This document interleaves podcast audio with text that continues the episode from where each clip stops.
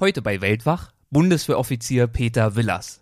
Er hat sechs Jahre lang einen mehr als 330 Mann starken Minenräumverband in Kambodscha angeführt.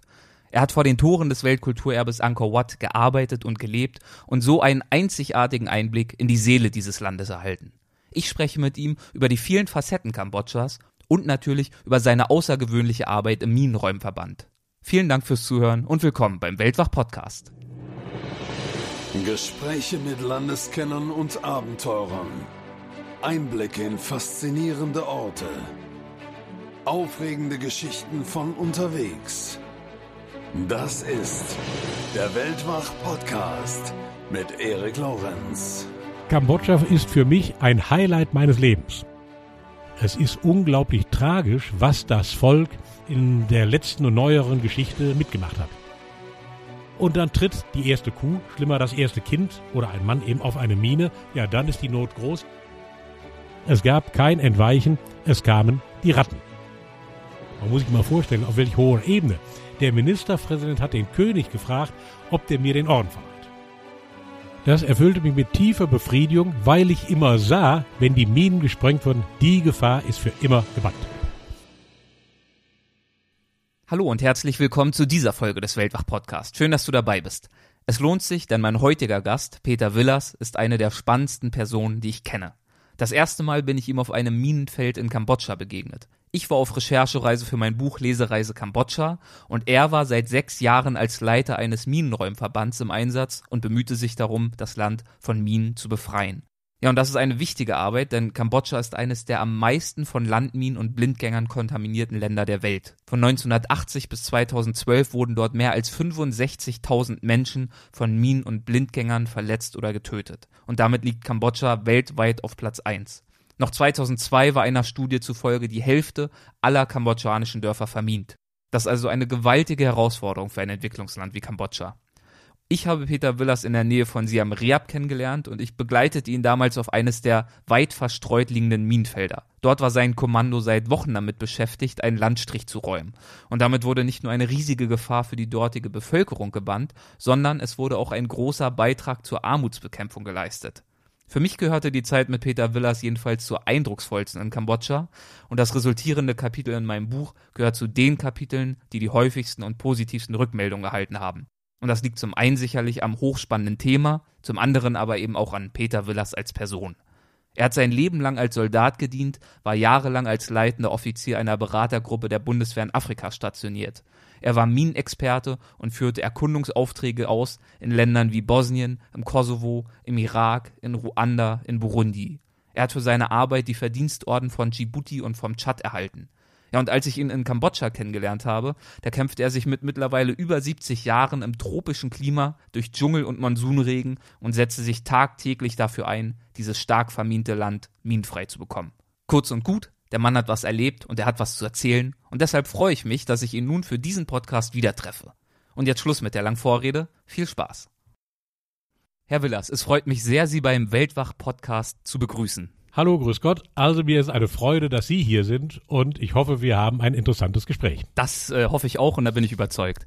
In meinem Kambodscha-Buch gibt es ja ein Kapitel über Sie. Es trägt den Namen Drei Maiskolben für ein langes Leben oder für ein besseres Leben. Dieser Kapitelname bezieht sich auf eine Anekdote, die Sie mir damals erzählt haben, als ich Sie in Kambodscha besucht habe. Können Sie sich noch an diese Anekdote erinnern? Ja, da kann ich mich dran erinnern, weil ich das Buch ja gelesen habe und natürlich auch dieses Kapitel mit Interesse. Es ging darum, ich war ja als Minenräumer in Kambodscha. Ja. Und nicht selten, das war auch in anderen Ländern so, kommen die lokale Bevölkerung und möchte, dass wir irgendeinen bestimmten Abschnitt oder etwas mehr entminen. Und in dem Fall war es eine Bauersfrau, also eine ganz arme Socke, sag ich mal, die zu meinem kambodschanischen Kameraden und mir kam und uns gebeten hat, etwas mehr von ihrer Fläche zu entminen, als das in unserem Plan vorgesehen war. Die kam und hat uns dann eben drei oder es waren glaube ich vier sogar Maiskolben angeboten, also die hatte ja sonst nichts, um uns das als Geschenk zu machen. Wir haben natürlich auch zugesagt, wir machen diese Fläche nicht für die drei Maiskolben, weil es uns ja immer darum geht, nun auch für die lokale Bevölkerung etwas zu tun. Leiter eines Minenräumkommandos in Kambodscha. Sie haben es gerade schon angesprochen. Das ist ja alles andere als ein alltäglicher Job. Als Sie in Kambodscha angefangen haben, äh, waren Sie, glaube ich, schon Mitte 70 ungefähr? Nein, das ist nun falsch. Anfang 70? Nein, auch nicht. Da Noch war nicht ich mal das? 68, war doch ganz jung. 68? Da war ich ja doch Okay, ein ja, dann sind Sie ja ein Jungspund. Aber trotzdem ist das ein Alter, wo andere schon längst in Rente gehen. Daher meine Frage, warum haben Sie sich das nach Ihrer Zeit in Afrika nochmal angetan? Ja, das war so. Ich habe ja nach meiner Pensionierung bei der Bundeswehr angefangen mit Minenräumprojekten. Und zwar deswegen, weil das Auswärtige Amt die mit oder die, die Referatsleiter in dem speziellen Falle vom Auswärtigen Amt kannte ich, weil in Afrika war ich Leiter einer Beratergruppe und da haben wir, das waren zwar uniformierte Posten, aber das Geld, mit dem wir gearbeitet haben, kam vom Auswärtigen Amt und da erkannten die mich und wie ich dann pensioniert wurde, da gab es gerade äh, von der UNO dieses Ottawa-Abkommen und in diesem Ottawa-Abkommen steht, dass die Länder, die kein Minenproblem haben, anderen, vor allen Dingen armen Ländern dabei helfen sollen. Und das fing an in Jugoslawien. So, und dann habe ich also Jugoslawien und andere Länder gemacht und dann war das eigentlich zu Ende äh, im Chat und dann hat das Auswärtige Amt gesagt, ich solle noch mal sehen, welche Länder es noch gibt, wo man was machen könnte. Bin dann auch fundig geworden in Ruanda. Aber dann war äh, in Kambodscha plötzlich der, das war ein Franzose, das war ein französisches Projekt äh, ursprünglich, ist aber dann von Franzosen weitergeführt worden, als die Deutschen das bezahlt haben. Der Franzose wollte gehen. Und dann haben die mich gefragt, ob ich nicht dahin ginge. Und haben mich dann angesprochen und haben gesagt, also ich solle mal die, eine Bewerbung schreiben, weil das eine internationale Ausschreibung war. Und dann habe ich schon zu meiner Frau gesagt, internationale Ausschreibung bei meinem Alter, wenngleich es ja noch Jugendliche 68 waren, äh, das macht eher keinen Sinn. Also habe ich das nicht getan. Dann waren wir in Amerika und vorher hatte mich der Referatsleiter im Auswärtigen Amt nochmal angesprochen und gesagt, ich sollte zumindest meinen Lebenslauf mal schicken. Habe ich dann getan. Wie ich zurückkam, fand ich eine ganze Reihe Anrufe und Fernschreiben. Ich solle mich umgehend melden und haben dann gesagt, also ich sei derjenige, der das nun machen müsse. Und da fühlte ich mich, jetzt sage ich mal, ans Portepee gefasst. Und ich hatte früher schon öfter gesagt, ah, das muss ja mal ein Deutscher machen, was machen das Franzosen? Und da haben die gesagt, jetzt können Sie sich nicht entziehen, Sie müssen dahin. Und na, habe ich gesagt, in Asien war ich nur, war ich schon mal, aber nur relativ kurzfristig meinen Urlaub. Nee, das mache ich gerne. Also bin ich da hingegangen. Und wie hat Ihre Zeit in Kambodscha dann angefangen? Wann und mit welchen Erwartungen sind Sie zum Beispiel dort angekommen? Also das war 2008. Im Januar bin ich dann mit dem Referenten vom Auswärtigen Amt dahin gefahren, weil es da Probleme gab. Äh, Na, die Probleme waren gar nicht so schwerwiegend, aber die sagten, deswegen muss da ein erfahrener Mann hin und muss diese Probleme lösen. Also ich fand die Probleme alle gar nicht so schwerwiegend und waren also auch relativ schnell zu lösen. Vor allen Dingen muss ich sagen, die Kambodschaner dachten ja nun, jetzt mit Recht auch. Es kommt ein Deutscher, der hat natürlich ganz andere Beziehungen zum Auswärtigen Amt und zu den deutschen Behörden. Mit dem müssen wir mal sehr freundlich und vorsichtig umgehen. Und deswegen war das von Anfang an überhaupt kein Problem. Außerdem habe ich den Kambodschanern sofort klar gemacht, habe gesagt, egal was immer dem Minenräumen hilft, da helfe ich euch und da mache ich mit. Und insofern war das eine gute Arbeitsebene und von Hause aus kein Problem. Und welche Erwartungen hatten Sie an das Land? Welche Vorstellungen? Ja, da muss ich sagen, die waren relativ vage. Mhm. Also ich hatte natürlich von Angkor Wat, da hat ja jeder schon mal was von gehört, aber sonst hatte ich nun keine besonderen Beziehungen. Also ich kannte mal einen, das war ja mal zehn Jahre vorher oder sowas, das war ja das erste Bundeswehreinsatz im Rahmen der UN, war ein Lazarett in Kambodscha. Anfang der 90er. In, glaub Anfang der 90er war das. Ne? Äh, Das hatte ich schon mal gehört und da wusste ich, da war ein Arzt, den ich kannte, hingegangen, hatte aber von dem nachher nie wieder was gehört. Also besondere Vorstellung hatte ich nicht, dachte aber, so schlimm, wie das jetzt meine Zeit im Chat war, so schlimm kann das nicht sein. Also das wird schon geordnet sein. Und ich muss mal sagen, dass was ich als zunächst mal Problem ansah, waren die Menschen. Nicht, dass die nicht sehr freundlich und nett sind, aber die sind sehr, ja, wie soll man das mal sagen, obrigkeitshörig. Und das ist bei meinen afrikanischen Freunden gar nicht so der Fall gewesen. Also man merkt einem Afrikaner immer sofort an, ob ihm irgendwas gefällt oder nicht. Der Kambodschaner, wie andere Asiaten auch, ähm, macht eine Verbeugung und sagt jawohl. Und da hatte ich anfangs ein bisschen Schwierigkeiten, ja, herauszufinden, was wollen die eigentlich? Oder ist das in deren Sinne oder ist das nicht in deren Sinne? Also das war eigentlich ein bisschen ein Problem. Aber ich muss das nochmal sagen, nachdem ich mich daran gewöhnt hat und dann herausgefunden habe, wie man nun die auch lockt, dass sie auch mit ihren Vorschlägen kommt, nö, war das ganz prima. Wie haben Sie die dann gelockt? Ja, ich habe immer versucht, die einzubinden. Mhm. Ist natürlich schon mal ein Sprachenproblem. Also die Khmer-Sprache ist eine extrem schwierige Sprache. Also ich habe mich gar nicht erst bemüht, die zu lernen. Also ich weiß, mein Botschafter dort war studierter Sinologe. Mhm. Also der hatte mit fremd, mit ostasiatischen Sprachen ja was zu tun. Der hat das dann also gelernt, nicht Lehrer genommen und so weiter.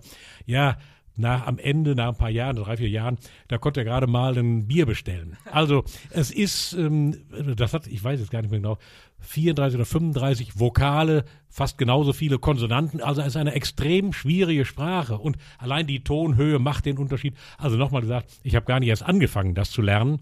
Und das Sprachenproblem ist auch ein Problem, weil die älteren Kambodschaner können Französisch. Das war ja mal französische Kolonie. Mhm. Aber im Zeit der Khmer Rouge, Pol Pot, wurden ja alle Intellektuellen umgebracht. Also gab es eine große ja, Auslese. Wer nun eben die Fremdsprache Französisch konnte, war Intellektueller, wurde gleich mal per se umgebracht. Also muss man sagen, da hat man auch Leute, nur weil sie eine Brille tragen, umgebracht, weil man eben gesagt hat, ah, Intellektueller wird umgebracht. Und insofern nochmal gesagt, das Sprachenproblem war ein Problem. Nun hatte ich einen kambodschanischen, auch pensionierten Oberst, der da mein Kamerad und mein, mein kambodschanischer Mitarbeiter war, der sprach aber recht gut Französisch. Mhm. Insofern gab es da kein Problem. In meinem kleinen Stab hatte ich dann jüngere Leute, die Englisch sprachen, aber man muss sich nochmal vorstellen, das Englisch endet äh, bei Good Morning, Sir. Ne? Und bei vielen Begriffen habe ich manchmal gar nicht verstanden, was der mir jetzt überhaupt sagen will. Und dann haben die das aufgeschrieben und ich habe aufgeschrieben. Also mit der Verständigung war zunächst ein bisschen ein Problem, aber wir haben es gut gelöst.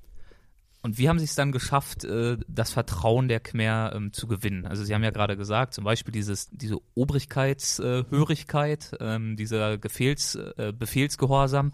Wie haben Sie es da geschafft, äh, ein besseres Verständnis zu erlangen dafür, was Ihre Mitarbeiter zum Beispiel wirklich gedacht haben? Ja, also das ist eine Frage, glaube ich, des Mitarbeitens. Mhm. Also jetzt sage ich mal ein Beispiel. Ein kambodschanischer Führer, also jetzt ein vergleichbarer, ich war ja der einzige Deutsche der in diesem ganzen Projekt. Und die anderen, die Amerikaner oder äh, die UN zum Beispiel, haben auch solche Projekte gemacht, haben aber keine äh, Führer dahin geschickt, sondern haben das die Kambodschaner selber zum Teil machen lassen. Und die Kambodschaner, jetzt sage ich mal, der Vergleichbare auf der Ebene wie ich, der kommt jetzt nicht morgens zum Dienst. Oder wir fingen mal an mit einer Flaggenparade, nimmt also nicht an dieser Flaggenparade teil und ist um 7 Uhr im Dienst und da ansprechbar. Oder fährt ins Gelände und spricht jetzt mit dem Minenräumer, was er macht. Also nochmal gesagt, es ist nach meiner Meinung eine Frage, dass man A, mitmacht mit den Leuten. Dann kann ich natürlich nicht alles bei jedem mitmachen, aber dass die das Gefühl haben, der tut das genau wie ich und interessiert sich auch für meine Sache. Selbst für den kleinen ja, Gruppenführer oder für den Minenräumer hingehen und zu sagen, ah, hast du das richtig gemacht und zeig mal und man sich eben ja einbringt in deren Arbeit. nicht nur im Büro Sondern eben nicht so von oben drüber schwebt ja. und das ist es. Ne? Wie sah denn Ihr Leben in Kambodscha außerhalb Ihrer Arbeit aus? Wie waren Sie zum Beispiel untergebracht? Ja, das war nun sehr elegant. Also ich habe in einem Hotel gewohnt. Ähm, das eigentlich wollte ich ursprünglich das Haus von meinem Vorgänger übernehmen. War aber ein Problem äh, ich sagte ja, das waren Franzosen, aber das war ganz in Ordnung, das Haus. Aber in Kambodscha, wie ich kam, startete ein ungeheurer Boom. Also der hat zum Beispiel sein Haus umgebaut zu einer Karaoke-Bar. Also das Haus konnte ich nicht mieten. So, und dann habe ich überall rumgehorcht und bin dann zu der Erkenntnis gekommen, wenn ich eine kleine Suite in einem Hotel miete, ist genauso teuer oder billiger, als wenn ich da ein Haus miete. Zumal ich dann ja auch Hauspersonal, das gehört sich einfach da, muss man dann anstellen und so. Und so hatte ich da eine kleine Suite mit meiner Frau, konnte morgens zum Frühstück problemlos gehen und es war ja alles gemacht. Also ich brauchte keiner tun, außer dem Vorteil. Das Hotel hatte einen Pool und einen kleinen Fitnessraum. Also konnte ich da auch Sport machen, konnte in diesen Pool springen und bei den Temperaturen, die da sind, ist das natürlich außerordentlich angenehm. und wahrscheinlich auch noch ein Wäscheservice. Ja, ja, natürlich. Also braucht ihr nicht zu waschen, nichts. Ja, ne? Das war alles in. Klingt nach einem also Leben eigentlich. War das ein sehr angenehmes Leben, genau. und wie haben Sie Ihre Freizeit gestaltet? Ja, also nun bin ich ja ein Mensch, der sich sehr für Geschichte, aber vor allem auch für Natur interessiert. Mhm. Also ich bin ein ja, nur gut, nun muss ich nochmal anders anfangen. Die Kultur ist natürlich ganz entscheidend. Also, es gibt ja nicht nur Angkor Wat, es gibt ja eine Fülle von Tempeln und historischen Städten. Übrigens haben wir die zum Teil auch entmint. Also, das war immer eine ganz prima Sache und ist auch hochinteressant. Also ich habe ja in meinem Buch auch versucht, das so ein bisschen darzustellen. Also das ist schon faszinierend, was die Leute vor, sag ich mal, rund 1000 Jahren da gemacht haben. Also das traut man den heutigen Kambodschanern gar nicht mehr zu. Aber auch die Tierwelt. Also ich habe sehr oft dann am Wochenende Exkursionen unternommen in ja regionale äh, kleine Parks oder irgendwie sowas. Also habe zum Beispiel für mich, wusste ich gar nicht, dass es diesen Hirsch überhaupt gibt, einen Leierhirsch entdeckt. Mhm. Ähm, da, also ich war, wollte da in ein Kranich, äh, ja, ja, ein Kranichreservat, da gibt es Varuskraniche. Also das wird der Deutsche weniger gehört haben. Ich, mir sind die schon mal in Indien begegnet. Also es ist die größte Kranichart der Welt. Und da wollte ich halt hinfahren und dann sehe ich plötzlich einen Hirsch. Und das ist ganz interessant, weil dann sagte ich zu dem Führer, was ist das? Ja, das konnte der natürlich auch nicht erklären. Der konnte also nur so etwas bruchstückhaft Englisch. Und dann ging ich nachher zu der Parkverwaltung und da sagte er zu mir, das ist ein Elk. Also Elk ist auf Englisch ein Elch. Sag ich, nee, sag ich, Elche kenne ich, kommen auch hier nicht vor, das kann nicht sein. Und dann hat er also ein Bestimmungsbuch geholt, das war zwar in Khmer, das konnte ich nicht lesen, aber da standen die lateinischen Ausdrücke dahinter, mhm. also der lateinische biologische Begriff. Und das war ein Cervus eldii, auf Deutsch Leierhirsch. Also ich kannte den gar nicht, aber war natürlich nun hoch beglückt, hab den sogar fotografieren können, also nicht so aus der Nähe, aber immerhin. Also insofern war das für mich immer interessant, da auch zum Beispiel jetzt an den Tonle Sap oder na, wie diese Naturreservate da oder die Naturbesonderheiten sind, war hochinteressant. Sie haben ja gerade auch schon kurz Ihr Buch angesprochen, das Sie über Ihre Zeit in Kambodscha geschrieben haben. Das heißt Kambodscha im Fadenkreuz. Warum haben Sie dieses Buch geschrieben und was war Ihnen dabei wichtig? Ja, weil ich das eigentlich auch anderen Menschen mitteilen will. Also ich habe zwar immer Weihnachtsbriefe geschrieben, meinen Freunden und Bekannten, und aber da kann man ja nicht nun die Details da so vor. Ich sagte ja gerade, Kambodscha ist ja kulturell ungeheuer interessant. Hm. Also ob man jetzt die, die, diese Tempelanlagen nimmt, aber auch äh, zum Beispiel der Khmer Tanz ist ja hochinteressant und wird auch da ja schon dargestellt. Absara. Die Absara-Tänzerin, genau. Also es gibt eine ganze Reihe von hochinteressanten Sachen, die ich einfach meinen Mitmenschen mitteilen wollte. Aber eben auch so Dinge wie die Natur, die Umwelt, die Menschen aber auch. Also ich bin ja immer sehr interessiert an den Menschen und dazu kommt eben auch die Geschichte. Und die Geschichte Kambodschas ist ja nicht nur vor tausend Jahren sehr interessant gewesen. Die neueste Geschichte ist ja nun eine Leidensgeschichte ohne Ende. Ich habe schon mal kurz angesprochen, in der Zeit der Roten Khmer, der Khmer Rouge mit Pol Pot. Ja, da haben die Kambodschaner, also die Regierung, wenn man so will, ach, von acht Millionen zwei Millionen umgebracht. Mhm. Und das muss man sich so vorstellen. Da kommen zwei Soldaten zu irgendeinem, sagen, also wir haben mal einen Sonderauftrag für Sie. Dann haben sie den beiseite genommen. Dann hat er eine Grube ausheben müssen. Dann haben sie den erschlagen, mit der Hacke erschlagen, weil sie Munition sparen wollten. Also es ist unglaublich tragisch, was das Volk eben in der letzten und neueren Geschichte mitgemacht hat. Der Ort, in dem Sie gelebt haben, Sie haben Reab, ist ja das Touristenzentrum Kambodschas, weil er in der Nähe zu den Tempeln von Angkor Wat liegt. Und in ihrem Buch Kambodscha im Fadenkreuz, ich habe es gerade schon angesprochen, da haben sie geschrieben, ich zitiere, die Besucher, vor allem aus unseren westlichen Ländern, sind leider oft keine Aushängeschilder für unsere, in Anführungszeichen, Kulturnationen. Inwiefern lästern Sie doch mal ein bisschen. ja, das fiel mir nun auf, weil ich ja von Afrika kam. Mhm. So. Und äh, im letzten Land, in dem ich war, also im äh, Tschad, gab es keine Touristen. Deswegen ist mir so ein bisschen ja abhandengekommen die moderne Entwicklung. Mhm. Also da sage ich mal die Frisuren, die moderne Bekleidung, wie die Menschen so rumlaufen, das habe ich gar nicht. Gut, dann war ich ja in Urlaub immer hier, aber es ist mir gar nicht so aufgefallen.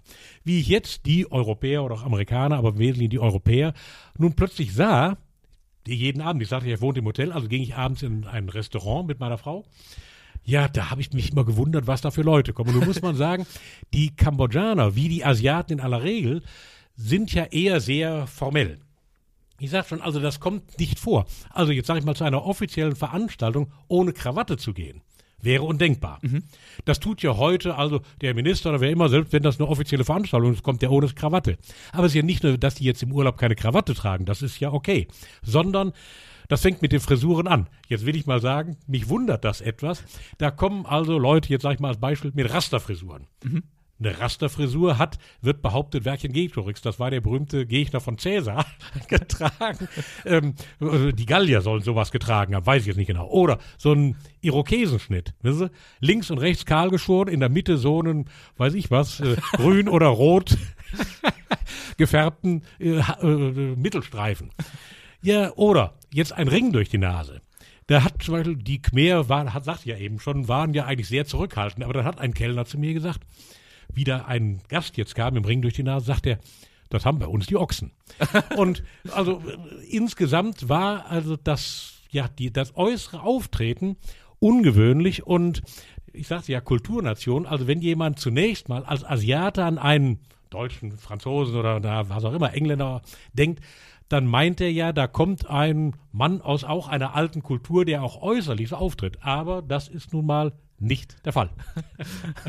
Inwiefern hat sich denn der Ort dann in den sechs Jahren Ihres Aufenthalts verändert? Ja, der Auf ich sagte das gerade schon, es gab einen großen Aufschwung. Mhm. Also wie ich hinkam, da war ein großes Schild überall, wir haben, also im ersten Jahr 2008, wir haben zwei Millionen Touristen gehabt. Mhm. Die Touristenzahl ist deutlich angewachsen. Also heute ist es schon ein großes Problem, in dem Tempel überhaupt noch was vor dem Tempel zu sehen, weil sie vor lauter Touristen gar keine Steine mehr sehen. Also wie ich zum Beispiel kam, da gibt es einen Tempel, der nennt sich Taprom. Das ist, äh, den haben die Franzosen bewusst so gelassen, wie sie ihn gefunden haben. Bei allen anderen Tempeln haben die ja ähm, die Vegetation dann weggeschnitten. Also man muss sich vorstellen, dass dann die Khmer-Kultur im Grunde genommen untergegangen ist und im beginnend im 14 oder 15, 16 Jahrhundert hat sich die Natur die Tempel zurückerobert. Mhm. Und die waren zugewachsen. Wie die Franzosen jetzt Mitte des 19. Jahrhunderts anfingen zu kommen, haben die die Tempel, war ja eine Riesenattraktion, freigelegt und eben dann auch touristisch erschlossen. Äh, haben da also in der Weltausstellung in Paris das gezeigt und dann kam also auch ein gewisser Touristenschar nach Kambodscha, aber natürlich in ganz bescheidenem Umfang. Ähm, so, jetzt, wie ich ging, da war vor allen Dingen zu meiner Verblüffung, ein Großteil der Touristen waren nicht mehr Europäer oder Amerikaner oder Australier, die anfangs nur noch das Bild beherrscht haben, sondern sehr viele Inder und vor allen Dingen Chinesen. Also auch die Chinesen haben in den letzten Jahren einen unglaublichen Boom erlebt und da sind ja jetzt nun nicht alle große Mandarine, sag ich mal, rote Mandarine, sondern eine Art Mittelschicht, die sich auch erlauben kann, nun zu reisen und reist eben jetzt zum Beispiel auch in die Nachbarländer, da ist ja kein direkter Nachbar, aber in die Umgebung, jetzt also auch nach Kambodscha. Oder die Inder. Die Inder, die alte Khmer-Kultur oder die, die, die Religion bei den alten Khmer war, das waren Hindu. So, und deswegen ist das für die Inder eine besondere Attraktion, wobei jetzt Angkor Wat in Indien, in, habe ich den Namen vergessen dieses Ortes, nachgebaut werden soll. Also kamen relativ viele Inder, weil auch diese ganzen Skulpturen an den Wänden dieser Tempel zeigen eben Hindu-Motive. Kommen wir nochmal zu Ihrer Arbeit im Minenräumverband. Warum hat Kambodscha überhaupt ein Minenproblem? Können Sie uns da nochmal einen kleinen Überblick geben? Ja, also das ist die neuere Geschichte. Mhm. Nun ist das ja auch klar, äh, alte Geschichte gab es keine Minen. Aber das fing eben an mit dem, ja, wie sag mal, mit dem Vietnamkrieg. Da haben ja die Amerikaner in großem Umfange Bomben geworfen, aber eben nicht nur über Vietnam, sondern auch über Kambodscha. Und zwar also, 2,4 Millionen Tonnen. Stimmt. Ja. Also unglaublich viele. Ja. Also das ist deutlich mehr, als wie die, die in Deutschland seinerzeit abgeworfen haben. Unglaubliche Mengen. Und Kambodscha wurde so in diesen Krieg mit hineingezogen. Nun war seinerzeit der König Sihanouk, eine ganz bemerkenswerte Figur übrigens, ähm, der hat versucht, sich aus diesem Fernostkonflikt rauszuhalten. Wie der dann in Urlaub war, mal oder nicht in Urlaub, auf irgendeinem Staatsbesuch, ich weiß jetzt nicht mehr genau wo, hat sein Ministerpräsident Lon Nol, war ein ehemaliger General, gegen ihn geputscht mhm. und hat die Macht übernommen, also jetzt die, die, die äh, Macht in Kambodscha und hat angefangen dann erstmalig schon mit kleinen Minen, vor allen Dingen aber, die sich dann begründen wird Kong. Der Prinz Sihanouk oder König Sihanouk, dann war aber Prinz, ähm, äh, der hat ja sehr versucht, also einen Ausgleich für die Landbevölkerung und so weiter zu schaffen.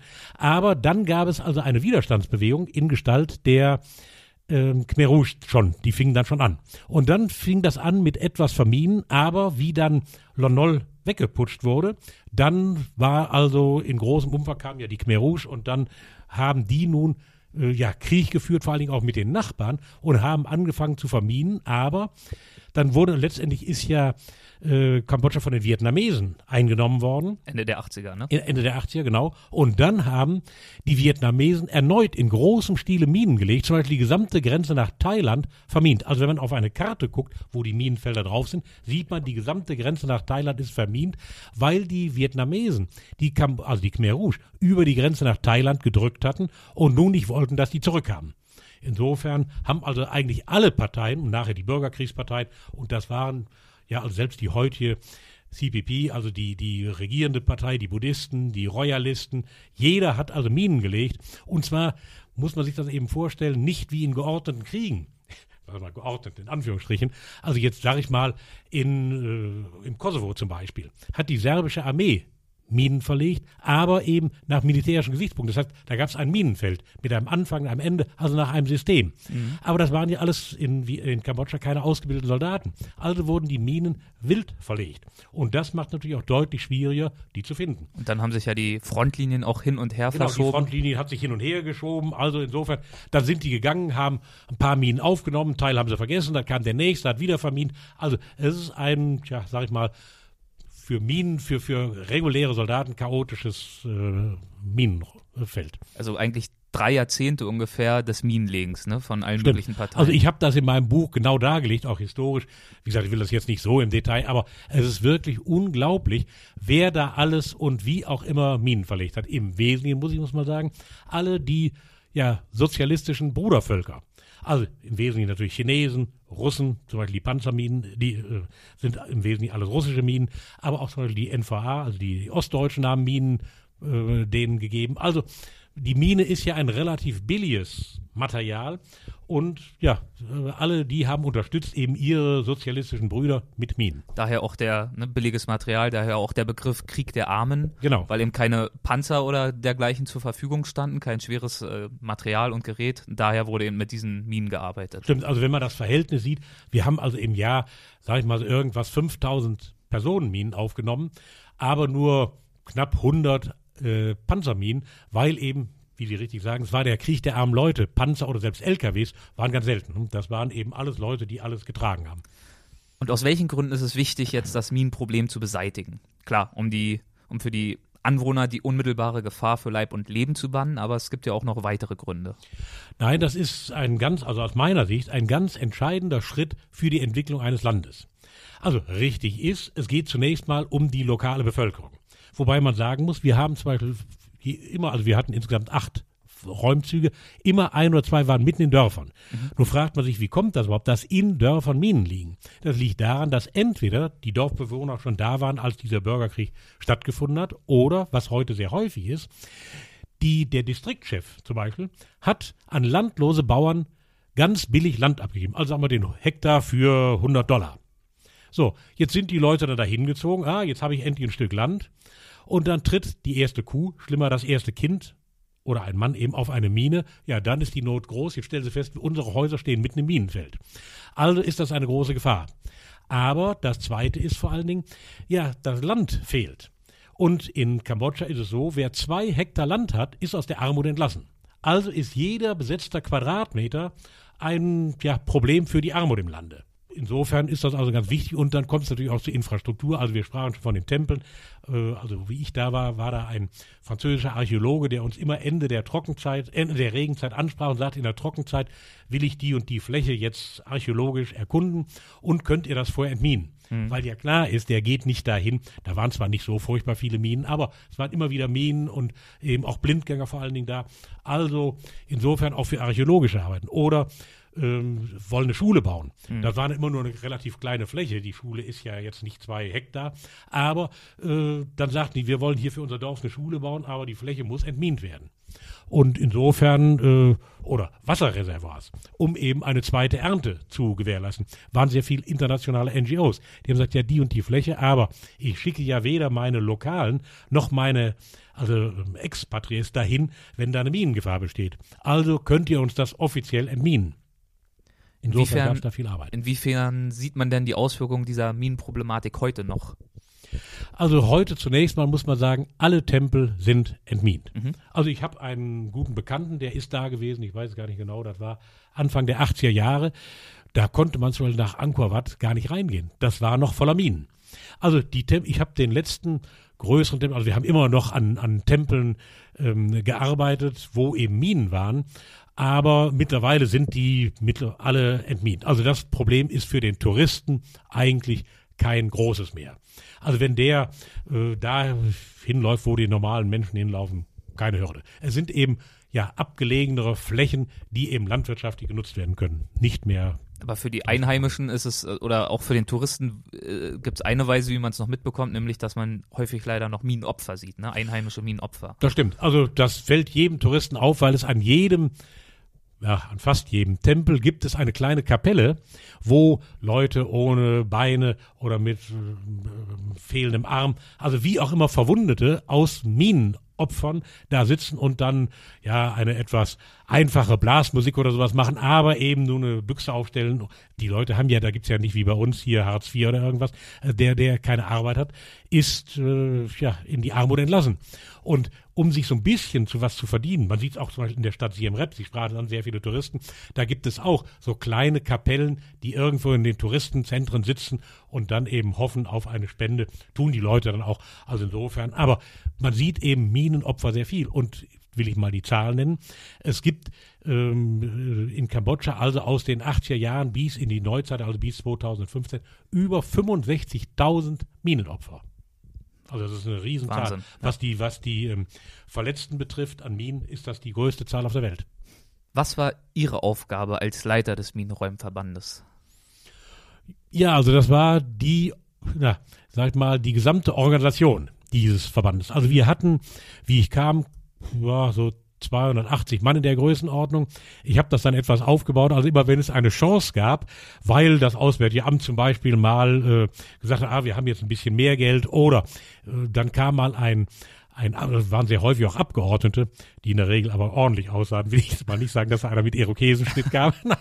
also, da kamen Bundestagsabgeordnete, also ich mal der, der damalige Vizepräsident des Bundestages Thierse, später der Otto Solms, also, aber auch der äh, äh, Touristenausschuss oder der Ausschuss für humanitäre Hilfe, die kamen dann und dann habe ich die schon mal angesprochen. Da gab es zum Beispiel, dann äh, plötzlich hörte ich im Auswärtigen Amt wird alle Projekte werden generell aus Einspargründen um 10 Prozent gekürzt. Und dann habe ich da angesprochen, einen Abgeordneten von der CSU, der hat dann da angerufen im Referat und insgesamt wurden die Mittel für Minenräumen dann um 10 Prozent erhöht. Also gab es für uns 10 Prozent mehr. Also wie ich dann am Ende ging, da hatten wir ungefähr 330 Leute. Also ich habe das immer so ein bisschen die Chance genutzt. Ich muss auch dazu sagen, zum Beispiel, wir haben ja alles in Dollar abgerechnet. Mhm. Die Khmer oder die kambodschanische Währung ist zwar real, aber insgesamt äh, arbeitet man mit Dollar. Und damals war das Verhältnis Euro-Dollar deutlich günstiger. Also wir haben getauscht zum Teil 1 zu 40, ne? also zu 1 Euro zu 1,40 Dollar. Mhm, okay. Also wenn dann wieder das Kursverhältnis war, ich kriegte ja in äh, Euro mein Geld vom Auswärtigen Amt, ja, dann konnte ich das umwechseln und auf einmal war der Kurs ganz gut. Ne? Also insofern war das in Ordnung. Also 330, dann vor allem Minenräumer auch? Reine Minenräume. Also, na, sag mal, ich hatte einen kleinen Stab, muss man sich vorstellen, wie so ein Bataillonstab. Äh, also einen Personalmann, einen Finanzmann, einen, der äh, jetzt die, die Flächen ausgesucht hat für nächstes Jahr. Das war immer eine größere Sache. Mhm. Aber dieses alles muss koordiniert werden, muss auch gemacht werden. Es muss jede Arbeit angeguckt werden, begleitet werden. Zum Beispiel der Einsatz von Maschinen fällt mir ein, wir hatten von den Japanern äh, sogenannte Vegetationscutter, Brushcutter. Also die, Vegetationsschneidemaschinen. Ja, das sind Vegetationsschneidemaschinen. Also das waren keine Minenräummaschinen, sondern reine Vegetationsschneidemaschinen. Aber man kann sich ja vorstellen, im Dschungel, der da herrscht, ist das ja ein großes Problem. Also wie ich vorher in der Wüste war, im Tschad, da brauchte keiner Vegetation zu schneiden, da war der Sandboden sauber. Aber hier mit dem, zum Teil eben, weil die Leute ja wissen, da sind Minen, gehen die da nicht hin. Also sind das jetzt 20, 30 Jahre nicht betretene Gelände. Da ist natürlich eine starke Vegetation. Und die Zum muss, Teil richtige Wälder sind da Richtige gewachsen. Wälder, genau. Richtiger Dschungel, richtiger Urwald. Und das muss komplett runtergeschnitten werden. Und das per Hand ist eine Arbeit für jemanden, der Vater und Mutter erschlagen hat. Ne? also hatten wir diese Maschinen und ähm, das war zum Beispiel sehr schwierig, weil in der Regenzeit, und die Regenzeit ist nicht mal vier Wochen, sondern das war von ja, Juni bis Anfang November waren die Maschinen nicht einsetzbar, weil die einfach zu schwer waren. Man kann sich das ja wirklich wie ein Bagger vorstellen. Genau, das ist wie ein Bagger. Ne? Also dann äh, versanken die und da gab es auch sogenannte Sinkholes. Da war der Bagger auf einmal weg. und war zwei drei Meter in den Boden eingefallen. Dauerte manchmal zwei, drei Tage, bis die Leute die überhaupt wieder vorgeholt haben, weil vor dem Bagger das Gelände immer wieder einbrach. Ne? Also schwierig. Sie haben ja gerade schon äh, angesprochen, dass äh, die Vegetation zurückgeschnitten werden musste. Ähm, wie kann ich mir denn die Tätigkeit und einen Tagesablauf von so einem Minenräumer vorstellen? Also der Minenräuber zunächst mal wohnt an seiner Arbeitsstelle. Da gibt es ein kleines Zeltlager, wo jeder Räumzug, also ein Zug sind immer 30 Mann, ähm, in einem Zeltlager wohnt, damit er morgens keine Anfahrtstrecke hat. So, dann steht er also morgens auf, macht auch eine kleine Flaggenparade, die sind immer sehr förmlich, die Asiaten, wie ich schon sagte. Dann gehen die also in diese Räumstelle und da, wir haben immer gearbeitet, zwei Mann in einer, ja, in einer Linie. Er arbeitet dann in einer Linie, die links und rechts gekennzeichnet wird durch eine rote Schnur und vor sich hat er zwei Stöcke liegen und da schneidet er die Vegetation runter. Man muss sich das vorstellen wie mit einer Heckenschere. Also die Schere, die Sie verwenden, um nun Ihre Hecke na, zweimal im Jahr in Fasson zu bringen, hat der, um nun den Dschungel runterzuschneiden. Muss man natürlich sagen, ist auch sehr unterschiedlich natürlich die Vegetation. So, und dann, wenn der die runtergeschnitten hat, auf Armlänge, weiter kann er ja nicht machen, denn sonst muss ich ja abstützen und da ist ja die Gefahr, dass er auf eine Mine kommt. Dann legt er diesen Stock vor sich, also in einer Entfernung von ungefähr 1,20 Meter. Und dann kommt der nächste Mann mit dem Detektor der zweite Mann der Linie, der prüft jetzt diese Fläche, die der gerade runtergeschnitten hat, ob es dort ein Signal im Detektor gibt. Der kann nicht feststellen, ob da eine Mine liegt, sondern der kann nur feststellen, ob Metall im Boden ist. Also, wenn da eine Patronenhülse liegt oder ein Artilleriesplitter oder eine Cola-Büchse, gibt das ein Signal, der Detektor sagt piep piep. Dann kommt sein anderer Kamerad da wieder mit der Minensuchnadel, mit der Sonde. Das ist, na sage ich immer, eine gehobene Stricknadel. Mit der stößt er nun vorsichtig immer etwas mit einem äh, spitzen Winkel in den Boden, um festzustellen, ist da ein fester Gegenstand. Ja, und wenn er dann, da kann natürlich auch ein Stein sein, dann, äh, wenn er dann auf eine Mine stößt, ja, dann wird die Mine vorsichtig freigelegt. Dann kommt der Zugführer, und nur der darf das, der schraubt den Zünder aus der Mine und dann kommt die ins Zwischendepot, bis sie dann insgesamt abgeholt wird und dann, weiß ich, am nächsten Tag oder einmal in der Woche gesprengt wird. Also eine wahre Geduldsübung. Das ist wirklich eine, und vor allen Dingen, jetzt will ich mal eine Zahl nennen. Im Schnitt hat der Minenräumer, also der Mann mit dem Detektor, 600 Mal ein Signal im Detektor, bevor der eine Mine findet. Aufgrund der und vielen Splitter. Aufgrund der vielen Splitter, weil, weil das ja immer Gefechtszonen sind. Also Artillerie, Mörser, äh, man muss sich ja vorstellen, eine Artilleriegranate, die explodiert ja und hat ja kleine Splitter. Die Mörsergranate genauso. Aber auch zum Beispiel die Patronenhülsen. Also da sind immer sehr viele Metalle im Boden und nochmal gesagt, 600 Mal ein Signal im Detektor, bevor der eine Mine findet. Also das ist jetzt natürlich Schnitt, kann manchmal sein, zweimal findet er hintereinander eine Mine oder er findet tausendmal keine Mine. Und das ist ein Problem vor allen Dingen der Disziplin. Also der Minenräumer muss nicht sagen, na, hier kenne ich ja schon, jetzt habe ich schon 500 Mal ein Signal gehabt und ist alles nichts, ist ja alles Blödsinn, ich kann da mal ein bisschen schneller machen. Nein, wir hatten Beispiele tatsächlich, weil wir das immer markiert haben, wo der Mann also jetzt ein Signal im Detektor hatte. Da hat der, ich weiß gar nicht, wie oft eben, ich sag das mal, hunderte Mal ein Signal und dann ein kleines weißes Stöckchen in den Boden gesteckt, ja, und dann plötzlich doch eine Mine. Hm. Wobei will ich noch ein Problem anfinden. In Kambodscha, ich sagte ja schon von den Tempeln, es gibt sehr viel Lateritböden. Und Lateritböden, da sind oft die Fundamente der Tempel draus. Eisenhaltig. Laterit ne? ist eisenhaltig. Und das gibt ein Signal im Detektor und es ist noch nicht mal Eisen im, im, im, im Boden. Das heißt, dann muss der gucken, findet nichts, dann wird das ein bisschen angehäufelt und gesagt, jawohl, wir haben das geprüft, ist nichts. Und diese dazu notwendige Disziplin, die haben sie ja auch forciert, indem sie zum Beispiel nach meiner Erinnerung so ein paar militärische Abläufe auch eingeführt haben, obwohl das ja eigentlich gar keine militärische Organisation war. Ja, das stimmt. Also ich bin ein, bin ich ja ehemaliger Soldat, bin durchaus ein Freund auch Disziplin optisch darzustellen. Mhm. Das ist immer so, da sagen alle, ach, ist ja ganz egal und ich sitze hier irgendwo und mach das und nein, das ist auch nach meiner Meinung schon eine Frage, dass die Leute insgesamt diszipliniert auftreten. Also, ich sagte das schon, ob das jetzt da Stockchen oder ein Stöckchen da reinmachen oder eben auch formales Auftreten, morgens eben antreten und ähm, ja, jetzt sage ich mal, da kommt der Gruppen, wenn ich jetzt kam, die Vorgesetzten, der Zugführer, der Gruppenführer, die melden. Das ist, ich tue das deswegen zum Beispiel, um dem Gruppenführer auch das Gefühl zu geben, ich bin hier der Verantwortliche, ich bin derjenige, wenn jetzt mein Oberchef da kommt, das zu dokumentieren. Ich trage die Verantwortung, ich gehe hin, ich melde dem. Ich sage also, Räumzug, irgendwas bei der Arbeit. Also es ist eine Frage der, der, ja, auch der inneren Einstellung der Leute. Und das muss ich nochmal sagen, das hat eben auch funktioniert. Wir hatten in Kambodscha, sechs Jahre, die ich da war, keinen Unfall. Anders übrigens in Afrika, will ich mal sagen, hatten wir mehrere Unfälle. Aber das ist eine andere Geschichte. Also das heißt, große Geduld ist notwendig und ähm, bei alledem kommen ja diverse Herausforderungen für so einen Minenräumer dazu. Also er muss unendlich langsam arbeiten, unendlich gründlich und das zum Beispiel in einer erheblichen Hitze und Luftfeuchtigkeit mit nicht unbeträchtliche Ausrüstung, ne? mit einer Schutzweste, in einem Helm. Dazu kommen dann noch die Ameisen, die ihn zum Beispiel äh, oder zum Teil beißen, ähm, vielleicht auch die eine oder andere Schlange.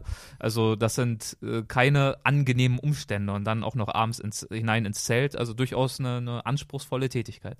Ja, das stimmt. Also das ist immer, ich meine, die Minenräume haben für dortige Verhältnisse auch relativ gut verdient. Mhm. Gut verdient muss man sich vorstellen, 200 Dollar. Ja, da würde bei uns sich nur wirklich keiner bewegen. Aber wenn man bedenkt, dass dort ein Lehrer oder, weiß ich, Polizist also 50, 60, 70 Dollar verdient, ist das relativ viel gewesen. Aber die haben völlig recht. Es ist eine insgesamt sehr herausfordernde Tätigkeit. Ich habe das ja eben schon beschrieben, was der im Feld machen muss. Aber wie gesagt, er muss vor Ort wohnen, das heißt, er ist also weg von der Familie. Und nicht wie bei uns bei der Bundeswehr, wenn ich jetzt irgendwo weg bin, kriege ich gleich einen Dienstausgleich. Nee, Dienstausgleich kennt er natürlich nicht.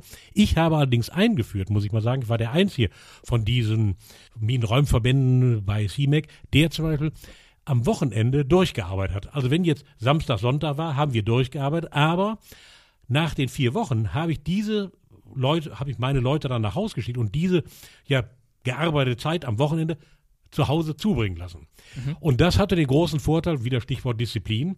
Also auch in Kambodscha ist es so, im nächsten Dorf gibt es ja eine Dorfschönheit und wenn ich da im Zelt um die Ecke wohne, ja, dann ist die Versuchung ja schon mal groß, dass ich da mal hingehe. Dann ist es besser, der Mann arbeitet am Wochenende und hat eben keine freie Zeit. Und wenn er dann nach Hause kommt, nach, jetzt sag ich mal, dreieinhalb Wochen, kann er jetzt nach Hause zu seiner Familie mit seiner Frau. Und da hatten wir deutlich weniger disziplinare Probleme, als das äh, andere Verbände hatten. Stichwort Hitze, Sie haben das gerade gesagt. Das ist ja nicht so, wie wenn man da jetzt locker bekleidet, sondern Helm auf dem Kopf mit Visier, Schutzweste, die ja schwer ist, die muss ja diese Splitter der Mine dann äh, abhalten können. Also das ist ein äh, massives Ding. Äh, das ist schon nicht, nicht ganz leicht zu tragen. Und Sie haben das angesprochen, Tierwelt. Ich sagte ja, ich bin ein großer Freund der Tiere. Und man stellt sich natürlich vor, im Dschungel gibt es nun gefährliche Tiere, Tiger oder wilde Elefanten oder sowas. Gibt es auch in Kambodscha. Aber das ist nicht das Problem des Minenräumers. Das Problem, je kleiner die Tiere, desto unangenehmer. Sie haben das angesprochen, Ameisen. Ja. Sehr unangenehm. Mhm. Weil die auch, da gab es eine Art, die klebte so ein bisschen. Aber auch Fieber, äh, hier Malaria. Dengue-Fieber. Die Leute schliefen alle unterm Schlafsack, aber ich hatte trotz äh, äh unterm unterm ähm, Mücken äh, Moskito. Netz da, Moskitonetz. Ja. Aber ich hatte jedes Jahr trotzdem ein oder zwei äh, Malaria-Kranke, weil eben irgendwo die nicht darauf geachtet haben, dass die Zuge waren oder was auch immer. Stichwort Schlangen bin ich ja ein großer Schlangenfreund. Äh, also ich habe hier, arbeite hier immer zusammen mit dem Museum Alexander König in Bonn. Ähm, da gibt es einen Professor Böhme, der nun ein großer Fachmann ist. Ich bin da nicht so ein Fachmann, aber ich habe immer wieder schon aus meiner Zeit in Afrika ihm Schlangen mitgebracht. Und jetzt sage ich mal Beispiel. Äh, eines Tages komme ich zu einem Räumzug und bin gerade bei einem Minenräuber, springt der zurück. Nun verstand ich den ja nicht, sage ich zu meinem Kameraden Min, ich sage, Min, was hat er denn? Ja, er sagte, vor dem ist eine Schlange. Dann habe ich die Schlange also auf einen Stock genommen. Mir war das schon klar, die war gefährlich, weil die wie so eine Fieber aussieht oder wie eine Otter aussah. Und ähm, dann stellte sich raus, es war eine, habe ich dann ein Bild gemacht und habe das dem Professor Böhme geschickt, war eine Grubenotter. Grubenotter sind deswegen besonders gefährlich, weil die regional unterschiedliche Gifte ausprägen. Und dann hat man möglicherweise kein Gegengift. Also wenn man von einer solchen Schlange gebissen wird kann man äh, ja in die ewigen Yachtgründe eingehen. Und Sie haben sich dann zugetraut, damit rumzuhantieren? Ja, ich habe, ich kenne mich ja da so ein bisschen aus, also das habe ich mich schon getraut. Man muss da ein bisschen vorsichtig sein. Nee, nee, das ist schon klar. Nein, ich habe also Schlangen immer. Das, das passiert ja da im Lokal. Ich sitze ähm, im Restaurant sitze ich und plötzlich schreien alle und laufen weg. Denke, was ist denn da los? Und dann sehe ich eine Schlange. Ja, habe ich natürlich sofort gesagt, halt nichts machen, die Schlange. Und dann, ja, kenne ich mich, wie gesagt, da ja aus. Dann in eine Flasche die Schlange da gebracht, dann Alkohol geholt und die Schlange dann äh, in Alkohol gesetzt und dann hat die den Transport nach Bonn gut überstanden und dann habe ich die hier im Museum Alexander Goethe abgegeben. Ach, ja. auch noch eine gute Tat. genau. Wie, wie, wie haben Sie die ins Flugzeug bekommen?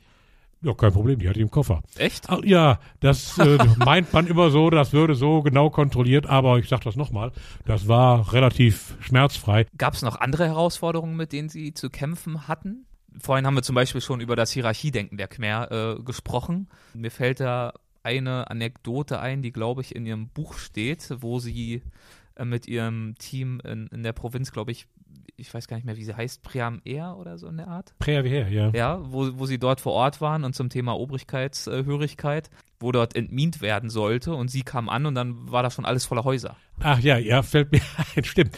Das war eine Provinz, die war ausgeguckt, sollte neu, das ist eine Grenzprovinz nach Thailand, ja. die stark vermint war. Das wollte aber die, es gab ja einen, in der Zeit, wo ich da war, muss ich mal etwas ausholen, einen militärischen Konflikt um den Tempel Preaviher, den die Thailänder für sich beanspruchten. Äh, die Kambodschaner, der gehört aber zu Kambodscha. Nun muss man mal jetzt mal ein bisschen in die Historie gehen. Die Franzosen waren ja Kolonialmacht und die Franzosen haben die Grenze nach Thailand gezogen. Früher war das ja nicht so, wie das hier in Europa war, dass da eine klare Grenze gab. Und die Franzosen haben diesen Tempel mit in äh, zu nach Kambodscha reingeholt. Ist auch ein alter Khmer-Tempel, also er gehört kulturell auf jeden Fall nach Kambodscha, liegt aber auf einem äh, ja, einem Bergrücken und der Rest des Bergrückens gehört eigentlich zu ähm, Thailand. So, die Thais, das ist ja anders als die Deutschen, die ja nun problemlos auf ihre Ost, ich will das jetzt nicht beanstanden, aber auf ihre Ostgebiete verzichtet haben. In fast allen Ländern, wenn das irgendwann mal zu einem Land gehört hat, wollen sie es auch wieder haben. Und in dem Fall die Thais. Also haben die in meiner Zeit dreimal über die Grenze geschossen also ich musste mehrfach meine Räumzüge von der Grenze abziehen, weil die in den Beschuss der Thai-Artillerie gerieten. Und dann wollte ich ja nicht, dass einer nun plötzlich von einem aktiven Artilleriefeuer da getroffen wird. So, ähm, jetzt diese Provinz, hat der Ministerpräsident angeordnet, wird wieder besiedelt, damit die Thais da jetzt nicht herankommen. Musste aber entmint werden. Ja, jetzt sagte ich ja, ich fuhr also regelmäßig zu meinen Räumzügen, aber nicht jeden Tag und nicht immer, und das dauerte ja dann schon mal zwei, drei Wochen, bis ich wieder zu einem Räumzug kam. Dann fuhr ich zu diesem Räumzug in dieser Provinz, oder warten wir zwei, in der Provinz Previer, komme an den Räumzug und sehe, mitten in der Fläche, die, die jetzt räumen sollen, stehen Häuser. Ja, ich sag zu dem Zugführer, was ist das denn? Das kann doch nicht möglich sein. Wer hat denn hier Häuser reingebaut? Ja, das ist befohlen. Das hat der Minister für ländliche Entwicklung befohlen und der regionale, regionale Regimentskommandeur, ein Oberst, hat befohlen. Also die haben da Häuser hingebaut und da kann er nichts machen. Und das war jetzt nicht so, dass das nur ein theoretisches Minen, also die Leute hatten da schon, jetzt weiß ich nicht mehr, vier, fünf Minen gefunden. Mhm. Na, also ich so sofort gesagt, das wird hier gestoppt und dann bin ich also zum Cambodian Mine Action Center zu der, dem Chef dieses Dings, auch eine Exzellenz. Dahin, ich sage, Exzellenz, das ist ja unmöglich. Das kann, nein, ich spreche sofort mit dem Minister ländliche Entwicklung und werde das regeln. So, dann ja, konnte ich ja nichts logischerweise machen. Dann hat er mich aber nach drei Tagen angerufen und gesagt, ja, also das ist geregelt und ist okay. Aber niemand hat ernsthaft was gemacht. Und das ist so, wenn einer was befiehlt, ganz egal, dann muss das gemacht werden. Und ich sage dir zu meinen Minenräumern jetzt, die Leute, die jetzt diese Häuser gebaut haben, die verlieren ja, wenn sie Glück haben, ihr Fuß, wenn sie Pech haben, ihr Leben. Aber Befehl ist Befehl, muss gemacht werden. Wahnsinn. Hm. Zu Ihrem äh, Minenräumverband gehören ja, glaube ich, auch immer zwei Sanitäter, ein oder zwei Sanitäter pro. Ja, zu jedem Zug gehört ein Sanitäter. Zu, zu jedem Zug, genau. Und die haben Sie ja hin und wieder auch in die umliegenden Dörfer geschickt, richtig? Damit die dort mal nach dem Rechten sehen. Ja, also es kam ja in meiner Zeit mehrfach vor. Also ich war nicht, muss ich ausdrücklich mal sagen, Opferfürsorge war nicht mein Thema. Das machten andere NGOs. Ja. Also die sich jetzt um Verletzte zu kümmern. Ja. Gab es ja Rehabilitationszentren und sowas. Äh, das hat mir auch schon mal angesehen. Ist ja wirklich tragisch, wenn man diese Verletzten sieht. Ne? Aber ich bin auch mehrfach, na, mehrfach, also zwei oder dreimal, an Minenopfer gekommen, die jetzt gerade einen Minenunfall hatten. Und zwar deswegen, weil Leute dann die äh, Schilder jetzt hier äh, nicht betreten, Minengefahr, nicht beachten. Und zwar in der Regel, weil die nach Edelholz gesucht haben. Mhm. So, dann kam ich zum Beispiel dahin, ja, dann war äh, ein Mann mit so einem, ja, die haben da so so, so, so Einachstraktoren. Mit denen fuhren die dann ins Gelände und da war der mit so einem Einachstraktor auf eine Panzermine gefahren. Hatte dann auch noch großes Pech. Da waren, ich glaube, fünf Mann waren, waren auf der Stelle tot. Da ist ja auch keinerlei Schutz drumherum. Einer war leicht verletzt und einer war ziemlich schwer verletzt. Und dieser schwer Verletzte, wie ich jetzt hinkam, sofort den Sanitäter halt geholt. Und der hat den versucht zu stabilisieren, um den ins nächste Krankenhaus zu fahren, ist aber, wie der im Krankenhaus dann ankam, verstorben. Das war ja, glaube ich, auch eine relativ dramatische Aktion, überhaupt bis zum Verletzten vorzudringen, oder? Nee, das war ein anderer Fall. Fall, das war einer, der war auf eine pa Personenmine getreten. Ja. Da komme ich und dann sagten die mir das, ah, jetzt ist einer auf eine Personenmine getreten. Der war auch in den Busch da gegangen, um eben Edelholz zu schlagen. Und dann zeigt uns der Dorfchef, ja, das ist da und da, war auch nahe zur thailändischen Grenze. Und dann habe ich ja, da konnte ich nur nicht hingehen oder sollte ich Täter schicken. Also einen Minensuchtrupp oder zwei genauer gesagt, dahin geschickt, um den nun zu finden. Da haben die auf dem Wege zu dem Mann alleine 60 Minen aufgenommen. 60. 60. Der hat aber großes Glück. Das Problem bei Minen, also wenn ein, ein, ein, ein Mann auf eine Mine tritt, ist ja nicht in aller Regel, dass der sofort stirbt, sondern die Minen sind ja ausgelegt, den Mann zu verwunden. Also der verliert seinen Fuß oder am Bein verletzt oder wie auch immer. Sondern, äh, und wenn er dann Hilfe hat und jemand zum Beispiel die Schlagadern abbindet, überlebt der. Aber in dem Fall hat er wirklich großes Glück gehabt, denn das dauerte also ich glaube fünf Stunden, bis wir endlich bei dem Mann waren. Aber es war keine Hauptschlagader getroffen und der Mann hat überlebt. Sie haben ja gerade auch angesprochen, dass die Minen darauf ausgelegt waren, nicht zu töten, sondern zu verwunden. Das ist ja auch eine relativ morbide Taktik, die aber ja auch ihre Gründe hatte. Ja, das ist in der Regel so. Die Personenminen, gibt auch ein paar Personenminen, die von vornherein, also das äh, Töten des, des, des Gegners im Visier haben, aber in aller Regel nicht. In aller Regel, und zwar deswegen, weil der Mann, der jetzt auf eine Mine tritt, wenn der tot ist, ja, dann ist er tot, dann ist erledigt. Aber wenn jetzt der kommt ja nicht alleine, denn der kommt ja jetzt mit seiner Kompanie oder was auch immer, kommt der ja, macht einen Angriff auf die Stellung der Leute, die das nun vermint haben. Wenn jetzt ein Mann auf eine Mine tritt, dann schreit er um Hilfe und demoralisiert die anderen, weil die sagen, oh, hier sind Minen, kannst du nicht nach vorne gehen. Und zweitens müssen ja auch andere hin und ihm helfen. Mhm. Also kommen da drei, vier, fünf Mann angelaufen, die jetzt dem Verletzten helfen. Also insofern ist das für den Angreifer äh, deutlich ein Nachteil und der Verteidiger hat mit einer Mine, die nicht tötet, eine bessere ja, Ausgangschance, als wenn die sofort tötet. Einer ihrer Sanitäter hat einmal, glaube ich, auch einen Kfz-Mechaniker aus ihrem Team untersucht und dann festgestellt, dass er zuckerkrank war. Erinnern Sie sich an die Geschichte? Ja, äh, stimmt. Also das Problem war, der war ähm, relativ hoch zuckerkrank, ja. aber gar niemand hat das gewusst. Und das Problem ist halt, die Leute sagen es auch nicht. Der Mann, ja, der hatte äh, diese Zuckerkrankheit schon länger, aber äh, hat das nicht gesagt, weil er ja dann seine Arbeit verliert. So, dann musste er ins Krankenhaus und hat erstmal auch versucht mit traditioneller Medizin. Und dann hat er, genau, und da kommt das Stichwort traditionelle Medizin. Irgendein, jetzt sage ich mal Medizinmann, obwohl es die in der Form ja nicht gibt, aber irgendeiner hat dem dann traditionelle Medizin, irgendwelche Blätter oder weiß ich was, dann Aufguss aus Blättern gegeben. Das hat aber nicht geholfen. Und wie der Mann dann jetzt tatsächlich sich gemeldet hat mit dieser Sache, da war es aber schon ganz weit fortgeschritten mit der Zuckerkrankheit. Und dann haben wir also alles Mögliche versucht, am Ende ihn nach Thailand gebracht.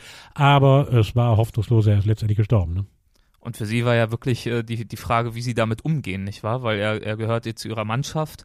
Ähm, sie konnten, glaube ich, die ersten ein oder zwei Behandlungen auch bezahlen, aber langfristig ähm, ja, war das stimmt. einfach nicht zu finanzieren, das, auch aus Fairnessgründen gegenüber der restlichen Mannschaft. Genau, das ist halt das Problem. Ich konnte ja immer, wenn irgendeiner, wie auch immer geartete Krankheit und der fiel da vier Wochen aus, konnten wir das ja bezahlen. Ja. Aber der musste ja langfristig ins Krankenhaus, musste also, ich sagte schon, war dann in Thailand, musste regelmäßig Medikamente haben und die Kosten überstiegen deutlich sein Gehalt. Ich sagte ja, es war nur 200 Dollar, äh, 200 Dollar. Der hat dann im Monat, jetzt glaube ich, war das dann 1000 oder 1200 Dollar.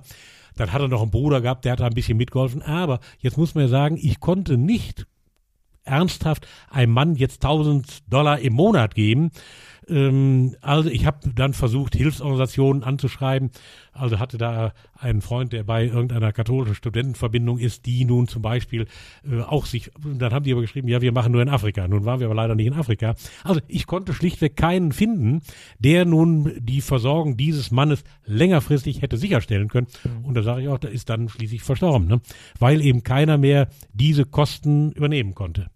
Also das ist schon immer, muss ich sagen, vor allen Dingen, man kennt ja dann die Leute selber. Also ja, den habe ich ja. ja. jetzt gekannt. Ja. Bin auch dann hin, wo der jetzt krank war und gesagt, also pass mal auf und dann machen wir jetzt und tun. So. Und dann plötzlich erkennen zu müssen, ich kann nichts tun. Dann habe ich auch, dann habe ich ja sowohl mit den Kambodschanern, auch mit meinen Leuten gesprochen, mit dem Botschafter gesprochen, habe gesagt, was kann ich machen, wie kann ich da irgendwas machen? Und alle haben letztendlich gesagt, ja, hm, es hilft nichts, also, und man muss den Mann dann sehenden Auges sozusagen sterben lassen. Also das ist schon eine Belastung. Ne? Gab es ansonsten irgendwelche Rückschläge in Ihrer Zeit in Kambodscha? Nein, also da muss ich sagen, es gab eigentlich keine Rückschläge. Also es war, nun muss man immer sagen, es gibt natürlich immer Probleme, das ist ja klar. Äh, deswegen war ich ja da. Aber es gab nirgendwo ein Problem, wo ich jetzt gesagt hätte, oh Gott, jetzt habe ich kein keine dauerhafte Lösung. Also irgendwo gab es immer eine Lösung. Ich sagte ja schon, ob mit Bundestagsabgeordneten, die ich mal eingeschaltet habe, wenn es weniger Geld soll, geben sollte, oder wenn also egal was immer für ein Problem gab, da habe ich also versucht, äh, eine Lösung zu finden. Und also außer diesen speziellen Fällen ist mir nirgendwo etwas passiert, wo ich sagen müsste, das, also wie zu, zum Schluss, aber das ist eine andere Story, ähm, ist, nee, äh, bin ich da gerne gewesen, weil es eben, das muss ich auch nochmal ausdrücklich sagen, ich habe das immer gerne gesehen, wenn wir jetzt Minen geräumt haben, ich sag das schon, da die so ein kleines Zwischendepot und dann, also je nachdem, wie viel wir gefunden haben, ja, nach zwei oder drei Tagen oder nach Woche haben wir die gesprengt. Und ich bin da in aller Regel, das waren ja meine EOD-Leute, das waren die Feuerwerker, das sind die, die eigentlich Blindgänger räumen, das war auch ein großes Problem da ähm, dann bin ich da mit hin und habe mir das angesehen und hat mich immer in tiefer Seele befriedigt, weil, wenn wir jetzt da, jetzt sage ich mal irgendwas, 50 oder 100 Minen da aufge, in, da haben wir eine Grube gegraben, da kamen die da rein und dann kam da, weiß ich, eine Panzermine oben drauf oder was auch immer. Und dann gab es einen Bumm, einen großen, und dann waren die weg. Und ja. dann habe ich gesagt, diese 100 Minen und die Blindgänger dabei waren, tun nie wieder irgendeinem Menschen auf der Welt was. Also insofern ist das ein sehr befriedigendes Gefühl, was man da macht was haben Sie denn in den sechs Jahren Ihrer Arbeit erreichen können? Kann man das in irgendeiner Art und Weise quantifizieren? Also wie groß war zum Beispiel das Minenproblem am Anfang Ihrer Arbeit und wie groß ist es heute? Ich glaube, in der Zeit hat sich ja doch so einiges getan. Ja, ja, das ist ganz gar keine Frage. Also wenn ich das richtig in Erinnerung habe, wir haben so etwas über 50.000 Minen aufgenommen wow. und Blindgänger in der Größenordnung von einer halben Million. Also das sind ja unglaubliche Mengen und man muss eben sagen, jetzt will ich nochmal zu dem Stichwort Blindgänger kommen. Mhm. Eine Artillerie- oder Mörsergranate, wenn man da drauf tritt, gibt's ja keinen Unfall. Das macht ja nichts. Das große Problem waren da die Schrottsammler. Eine Artilleriegranate oder Mörsergranate hat ja hochwertige Metalle. Jetzt sag ich mal Kupfer, Messing oder sowas in sich. Und das kann man gut verkaufen. Jetzt gab es mal im Jahr, glaube ich, 2002 einen ähm, Unfall mit einer solchen Granate in Thailand in einem Schmelzofen ist da explodiert. Also haben die Thais, denen das in der Regel verkauft wurde, dieser Schrott, keine kompletten Granaten mehr genommen. Also mussten die auseinandergenommen werden. So, jetzt kann man sich vorstellen, waren das ja keine Fachleute. Da haben die also mit Hammer oder wie auch immer versucht, nun jetzt sag ich mal das Geschoss oben rauszunehmen oder mit der Zange rauszudrehen, na wie auch immer. Als furchtbares Beispiel nenne ich mal ein Lehrer. Dieser Lehrer wollte gar nicht mal den Schrott verkaufen, sondern er hatte eine Artilleriegranate und wollte aus der Messinghülse hinten eine Schulglocke bauen. Das heißt, das Geschoss musste raus, dann hatte der ja die Hülse übrig und da konnte der nun, weiß ich, Messingstab dagegen oder mit einem anderen Metall dagegen schauen und dann hatte der eine Schulglocke. Das wollte der machen. Jetzt hat er aber unglücklicherweise nicht versucht, das rauszudrehen, sondern hat das ins Feuer gelegt, um das Metall zu erwärmen, um das dann besser rausdrehen zu können. Dabei ist die Granate explodiert, der Lehrer war tot, fünf Kinder, die drumherum standen, waren natürlich auch auf der Stelle tot und es gab noch, jetzt weiß ich nicht mehr, ein paar Leichtverletzte. Aber deswegen ist auch das Blindgängerräumen ein großes Problem gewesen. Also ich sag mal, wenn wir irgendwo hinkamen und haben da jetzt gehört, ah, hier gibt's Blindgänger, da waren sofort Kinder um uns rum, die versucht haben, diese zu, ja, zu aufzusammeln, um die eben als Schrott zu verkaufen. Deswegen war es für mich immer wichtig, dass wir, bevor bekannt wurde, da sind Blindgänger hinkamen und die aufgesammelt haben, um die dann eben ordnungsgemäß zu sprengen. Also großes Problem. Und sie hatten in all der Zeit, das haben sie ja schon gesagt, in ihrem eigenen Team im Minenräumkommando keinen einzigen Unfall. Das ist natürlich auch ein großer Erfolg. Stimmt, das war wirklich ein Erfolg. Kein ja. einziger, also bei den anderen gab es schon mal verletzt oder sogar auch schon mal einen Toten, aber bei uns gab es keinen einzigen Unfall. Ich sage nochmal, führe ich im Wesentlichen auf das Stichwort Disziplin zurück. Und sie haben dann auch den königlichen Verdienstorden Kambodschas noch erhalten ja, um ehrlich zu sein, sogar zweimal. Also Orden gibt es ja in verschiedenen Stufen. Ja. Also jetzt sage ich mal, hier eher bekannt das Bundesverdienstkreuz gibt es zweiter Klasse, das ja, okay. heißt aber heute am Bande mhm. bis zum großen Bundesverdienstkreuz mit Stern und Schulterband. Und nachdem ich da, glaube zweieinhalb Jahre war, bekam ich den Orden von Sarah Metre als Kommandeur. Das ist also wie bei uns jetzt sag ich mal Ritterkreuz. Mhm. Ähm, ja, das hat mich natürlich sehr gefreut. Also ich wurde zum Außenminister da nun äh, bestellt. Ja, das war natürlich eine große Ehre und war natürlich hier eine große Freude. Und zu meiner tiefen Freude, ich war von Kambodscha schon weg, ein halbes Jahr, war in Urlaub in Schweden. Da ruft mich das war aber der Vorgänger von dem jetzigen Chef des Mein Action Centers, war dieser General, äh, mich da an und sagt mir, also ich sei vom König ausgezeichnet worden, jetzt mit der höchsten Stufe, also mit Stern und Schulterband. Na, ich war nun völlig platt und dann habe ich, also meinen Kameraden Min, der das natürlich auch wusste, habe ich den angerufen und habe gesagt, Min, was ist denn das? Ja, also man muss sich mal vorstellen, auf welch hoher Ebene. Der Ministerpräsident hat den König gefragt, ob der mir den Orden verleiht. Wow. Na, da war ich natürlich nun hell begeistert, bin ja gerne nach Berlin gefahren zum Botschafter und habe dann mitsamt meiner Familie und auch Angehörigen des Auswärtigen Amtes, na wer da alles äh, eingeladen war, diesen Orden in Empfang genommen. Aber hat mich sehr gefreut. Vor allem, wo ich weg war, dass die mich da nicht vergessen haben. Sehr, sehr schön, das glaube ich. Wie ging Ihre Zeit in Kambodscha dann zu Ende? Vermutlich sind ja noch nicht alle Minenfelder restlos geräumt, oder? Nein, das ist äh, nicht der Fall. Und das ist ja nun das tragische Kapitel meines. Mein Ende ist ja, hm, ja, also wirklich aus meiner Sicht persönlich sehr tragisch. Also ich sagte, ich habe ja immer fürs Auswärtige Amt gearbeitet, aber zunächst für eine Hilfsorganisation, die dann vom Auswärtigen Amt das dafür notwendige Geld bekam. Das war ja auch das Bestreben, wie ich anfing, sagte ich ja schon mal wegen dem Otterfahrtsvertrag. Also das Auswärtige Amt ist bei uns für Minenräume weltweit zuständig. Äh, nur in Kambodscha war es halt ein vom Amt direkt bezahltes Projekt, weil äh, es ein französisches Projekt war, dann vom Auswärtigen Amt übernommen wurde und dann zunächst mal die Franzosen, wie ich in meinen Eingangsworten schon sagte, äh, da geblieben sind. Also erst ein ehemaliger französischer Oberst, nachher einer, der in der Verwaltung von CIMEC war und der dann eben ging. Und dann haben die gesagt, jetzt schicken wir Deutschen. Also das war, muss ich auch sagen, völlig problemlos, weil wenn ich also alle zwei, drei Monate äh, eine Mail geschickt habe an die Botschaft, also ich brauche jetzt wieder, sag ich mal, 200.000 Euro, dann hat das drei Tage gedauert, war das also auf meinem Dienstkonto. So, und auf einmal höre ich im Auswärtigen Amt, ja, ähm, das soll jetzt anders gemacht werden und zwar soll jetzt da Minenräume mit Ratten gemacht werden. Mit Ratten? Mit Ratten. Es war gerade vor zwei Tagen ein Fernsehbericht, ähm, also ein Fernsehbericht im Fernsehen, der das nochmal bestätigt hat, dass das mit Ratten geht. So, jetzt muss ich sagen, also ich bei näherer Betrachtungsweise, wie ich gehört habe, war es einfach so, diese Referatsleiterin im Auswärtigen Amt war eine Grüne. Will ich auch nichts gegen Parteiangehörige der Grünen sagen, aber die wollte nicht mit Soldaten zusammenarbeiten.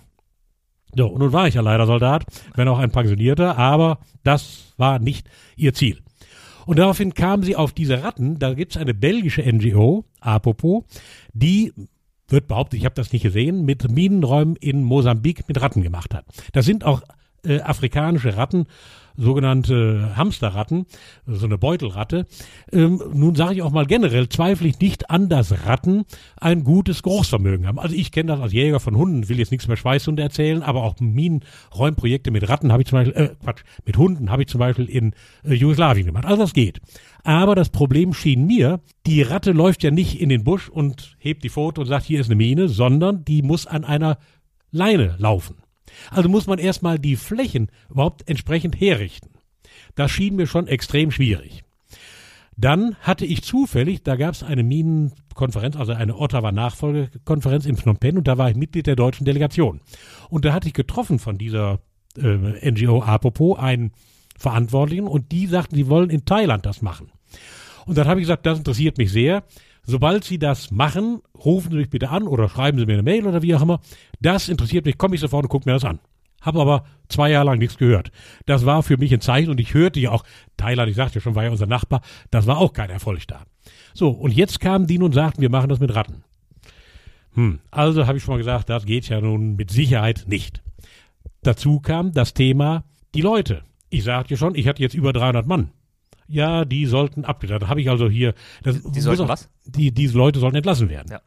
Das gefiel mir nun schon mal gar nicht. So, dann habe ich also nun den Minister, das war aber ein Unglück, weil das Ende 2013 war, war eine neue Regierung gewählt, aber noch nicht im Amt. Es war also immer noch der Minister Westerwelle im Amt. Der hat aber nun nicht mehr groß sich um irgendwas gekümmert. Der äh, Vorsitzende des äh, Auswärtigen Ausschusses sollte werden der Abgeordnete Röttgen. Den kenne ich ganz gut, weil der hier aus unserem Wahlkreis kommt. Aber auch noch nicht im Amt. Also niemand war ernsthaft da im Amt. Es gab kein Entweichen. Es kamen die Ratten. Das heißt erstmal die Leute, die das von Apopo. Dann war ich noch die ersten drei Monate 2014 da und dann übernahmen die also. Aber wie mir nun, mich habt ja mein Min Sarun und selbst der Chef vom Mein Action Center, die waren ja ständig in Verbindung mit mir und haben immer mir berichtet, geht nicht. Äh, und so, und dann hat das Auswärtige Amt, ich habe also auch alle möglichen Versuche gemacht, egal wen immer, kein Erfolg. Und muss auch dazu sagen, alle zum Beispiel die Abgeordneten, die jetzt in Kambodscha waren, die letzten, also ich sagte schon, Otto Solms, der Vizepräsident des Bundestages, der ehemalige Minister Gloß und wer alles, waren aber alle nicht mehr im Bundestag. Das ist oft so, im Bundestag werden die nochmal auf so größere Auslandsreisen geschickt, die ausscheiden. Ist ja auch nett und prima, gefällt mir auch, aber jetzt in meiner Not kannte ich keinen mehr, der außer einen Grünen, ja, den wollte ich mal vorher aber nicht anschreiben, also ich hatte keine Chance, irgendwas zu machen. Und nach anderthalb Jahren hat das Auswärtige Amt die Sache eingestellt und hat gesagt, nein, es war überhaupt nur ein Versuch und Versuche dürfen wir gar nicht finanzieren und das Projekt ist zu Ende. Und dann, ich hatte vorher noch Glück, meine 300 Minenräume, die blieben erstmal hier deutlich geschrumpft, aber so 200 konnten noch da bleiben. Ende wurden alle entlassen und das Auswärtige Amt macht jetzt mit einer britischen NGO, Halo Trust, nun ich weiß nicht, wie viel Geld die denen jetzt noch geben, kann ich jetzt nicht beurteilen, aber es, ein deutsches Minenräumprojekt gibt es nicht mehr. Und mir ist das halt, werden Sie ja verstehen, in tiefer Seele ein, ein, ein, ein, ein Leid, dass A, die Leute, und ich sage das nochmal, da gibt's ja nicht Hartz IV, die sind jetzt arbeitslos. Gut, der eine oder andere hat natürlich sicher wieder eine Arbeit gefunden, aber die ja nun sag mal, 15, 20 Jahre für Deutschland gearbeitet haben und viel auf Deutschland gehalten haben, von heute auf morgen, auf Wiedersehen, Ende. Und es eben auch die deutsche Fahne, sag ich mal in Anführungsstrichen, nicht mehr gibt. Halo Trust ist eine britische NGO. Ich will jetzt gar nichts gegen Halo Trust sagen, obwohl will ich gleich mal eine kleine Story zu erzählen. Ähm, aber das ist natürlich jetzt eine britische NGO. Also das Geld, was die Deutschen da geben, ist auch nicht mehr sichtbar. Und ich bin durchaus ein Freund davon, egal in welchen Entwicklungshelfern, und ich war ja lange, schon als Soldat war ich in Entwicklungshelfern in Afrika, nachher habe ich ja erzählt, was ich da auch Minen geräumt habe. Ich halte das für eine ganz tolle Idee, dass man eben auch sieht, dass Deutsche machen. Und die Deutschen haben eben auch im Ausland, gerade in diesen dritten Weltländern, ein hohes Ansehen. Und wenn da irgendeiner sagt, das ist ein deutsches Projekt, ah, dann haben sie sofort mal, sind sie der Gewinner. Ne? Mhm, mh. Also insofern, nochmal gesagt, tut mir das in tiefer Seele weh, ja, das wie das geendet ich, ist. Das ne? glaube ich. Und was hat das mit der britischen NGO auf sich? Haben Sie gerade angedeutet? Ja, da will ich jetzt, also ich kenne die schon lange, die haben schon in Jugoslawien, also wie angefangen hat mit Minenräumen, ja. äh, haben die schon mal neben mir gearbeitet und ich habe auch generell ein gutes Verhältnis zu Briten, überhaupt kein Problem. Aber jetzt will ich mal sagen, in Kambodscha passierte mir Folgendes. Wird ja, ich sagte ja nochmal, es wird ja jetzt ausgeguckt, welche Fläche man macht. Also im, jetzt sagen wir so, im, im, im vorhergehenden Jahr wird geguckt, was machen wir nächstes Jahr. Ich hatte auch in meinem Stab da einen Mann, der dann in die Dörfer fuhr. Ich habe das aber selber mitgemacht. Aber letztendlich bestimmen ja die Kambodschaner zwar dann auf unser äh, Antrag hin, aber welche Fläche nun geräumt wird. Und auf einmal kriegte Halo Trust eine Fläche, die wir schon geräumt hatten. Das waren Versehen von der lokalen, von MAPU, dieser lokalen äh, äh, auf regionaler Ebene arbeitenden Behörde. So, und ja, gut, erst habe ich das gar nicht gehört, logischerweise, aber auf einmal hörte ich dann, die arbeiten unserer Fläche, haben die abgeschlossen und haben wieder vorgelegt einen Entminungsbericht. Musste man ja offiziell machen und sagen, so die und die Fläche ist minenfrei. Wir haben gefunden, was sag ich mal, fünf oder zehn Minen und so und so viel Blindgänger oder was auch immer. Und die legten einen Bericht vor, in dem sie, ich glaube, es waren vier Minen und weiß ich was, paar Blindgänger gefunden hatten. Nun sagte ich ja, nun war ich natürlich in höchster Alarmstufe. Ja. Ich sagte, das kann doch gar nicht sein. Eine Fläche, die wir entmint haben. Ich sage das nochmal mit Abgeordneten, mit Besuchern. Ich bin immer mit denen in die Fläche, die wir geräumt haben, hingegangen. Ich war mir hundertprozentig sicher, da gibt es keine Mine. So. Jetzt, also, ich dahin und es war auch nicht, sag mal, das hätte ja sein können, es war so gerade auf der Grenze und vielleicht überschnitten oder irgendwas. Nee, mitten in dem Feld, was wir da geräumt haben, wurden, war angezeigt, waren die Minen gefunden. Und mein Zugführer, der da war, hat gesagt, da kann überhaupt nicht sein, da steht ein Baum, ein größerer Baum, unter dem haben wir immer Mittagspause gemacht. Also wir haben da immer gesessen und da mhm. machen wir so ein Feuerchen, da irgendwas gekocht oder gebraten. Das ist ausgeschlossen. So. Also ich nun jetzt offiziell an CIMAG ran, die haben eine Untersuchungskommission an den Botschafter ran. Also ich habe da, weil das konnte ich ja nicht auf mir sitzen lassen, dass nun auf der von mir geräumten Fläche nun Minen gefunden wurden. Jetzt kam Halo Trust auch, muss ich mal sagen, ein Hochrangiger, der war ja zufällig dann da aus England, also Headquarter ist in England, ähm, so plus der lokale Verantwortliche und haben sich da bei mir nun entschuldigt und haben gesagt, okay, dann vergessen wir es auch. Ich habe jetzt nichts gegen Halo, weil ich sage ja immer, wer mein, äh, wer Minen räumt, ist ja mein Freund. Aber es ist mir dann, wie das jetzt so war, ist mir aufgefallen, wie Halo das macht. Halo, die Flächen, die die räumen, sind hundertprozentig geräumt. Das will ich jetzt nicht beanstanden. Aber weil die von privaten Gebern leben, ähm, das ist ja von Lady Di gegründet, oder die, die, hat das nicht gegründet, aber hat das wesentlich mitgesponsert, ähm, hat, haben die private Sponsoren. Und da kann ich nicht kommen und mal sagen, eine Fläche, was durchaus mal passieren kann. Da war gar keine Mine. Hm. Also haben die. Muss man Erfolge vorweisen. Ja, muss man Erfolge vorweisen. Und die kommen halt und sagen, egal was immer wir machen, wir haben da Minen gefunden. Und das ist, meine, ist, ist für die Fläche nachher natürlich egal, ob ich da sage, da habe ich fünf Minen gefunden, habe ich 20 Minen gefunden oder gar keine. Die Fläche ist frei und Ende.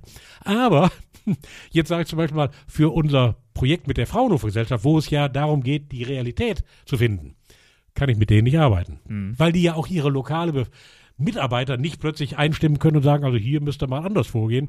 Geht gar nicht. Also insofern, nochmal gesagt, nichts gegen Halo Trust, aber hm. naja. Ähm, würden Sie sagen, dass Ihre Zeit in Kambodscha Sie in irgendeiner Art und Weise geprägt oder verändert hat?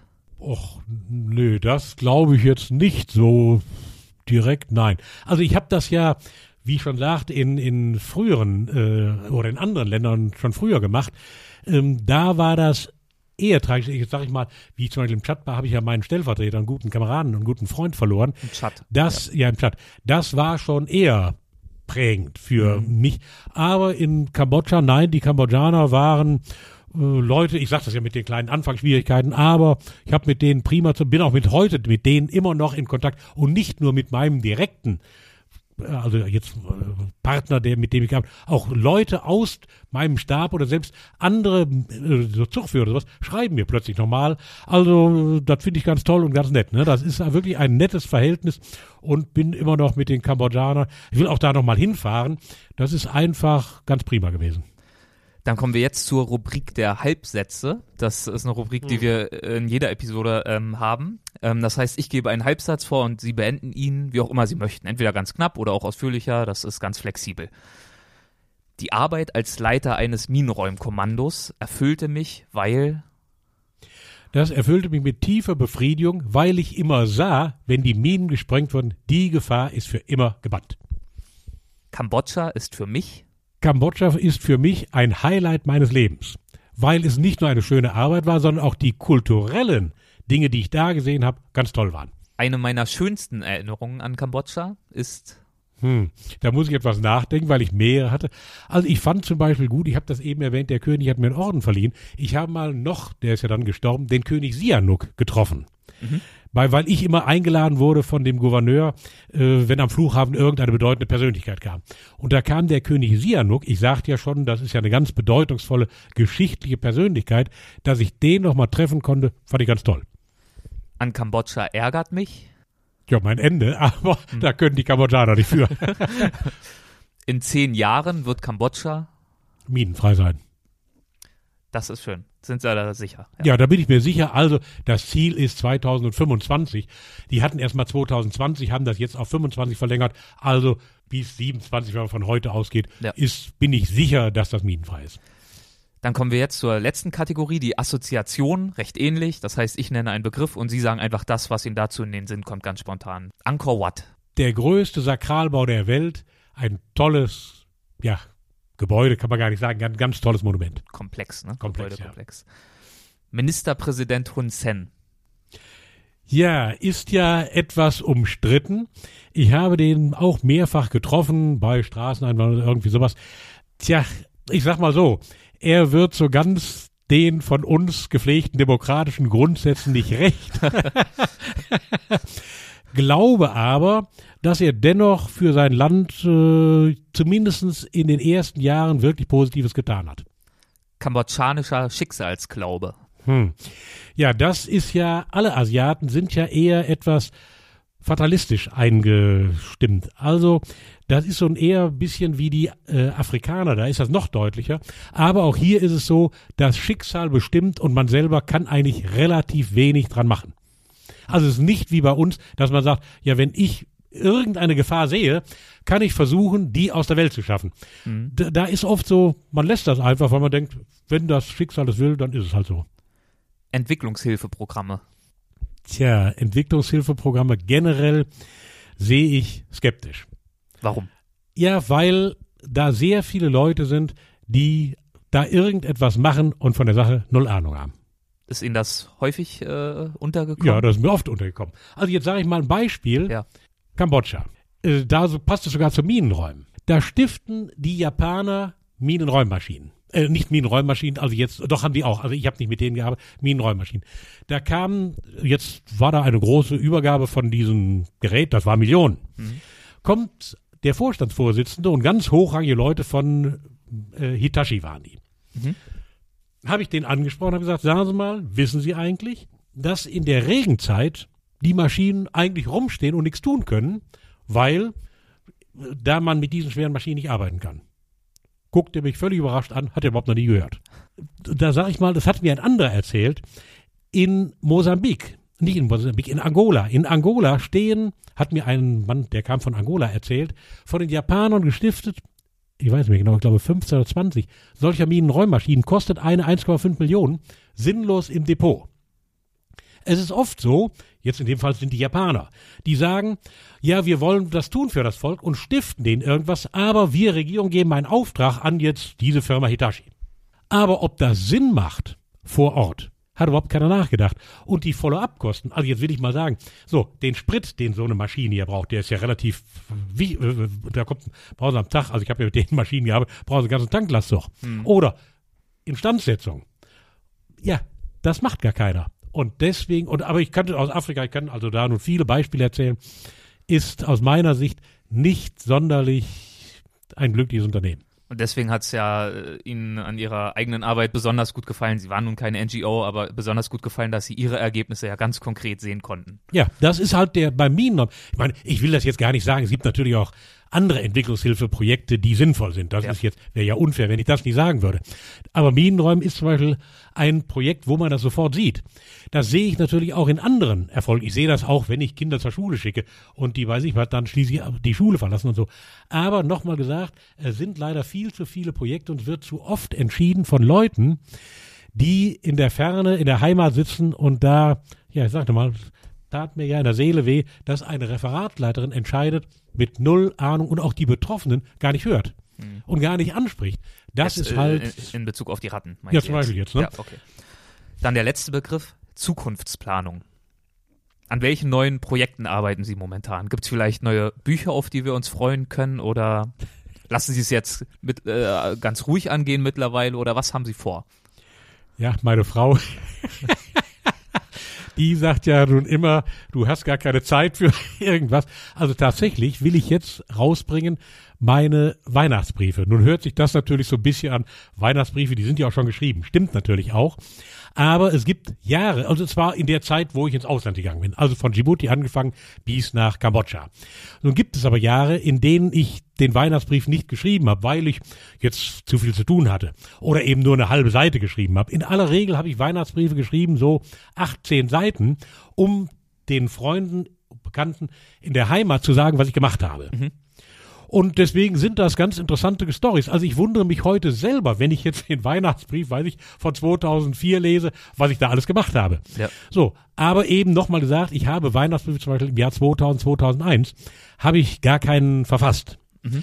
Die muss ich jetzt nachschreiben. Kann das aber, weil ich sowohl die Akten wie auch noch die ähm, Kalender habe. Weiß also genau im Kalender, was ich gemacht habe und muss das halt etwas nachvollziehen. Aber es ist eine ganz interessante Sache. Aber ich sage nochmal, im Moment bin ich, oder hatte schon erwähnt, dran mit der Fraunhofer Gesellschaft.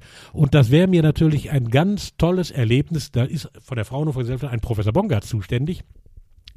Der, ich war jetzt mit dem vor drei Wochen in ähm, Berlin und habe da mit zwei wichtigen Abgeordneten gesprochen, um eben in der Bundesregierung irgendwo zu kriegen, ein Projekt nochmal zu machen, wo wir eben testen können, ob das tatsächlich ein Erfolg ist.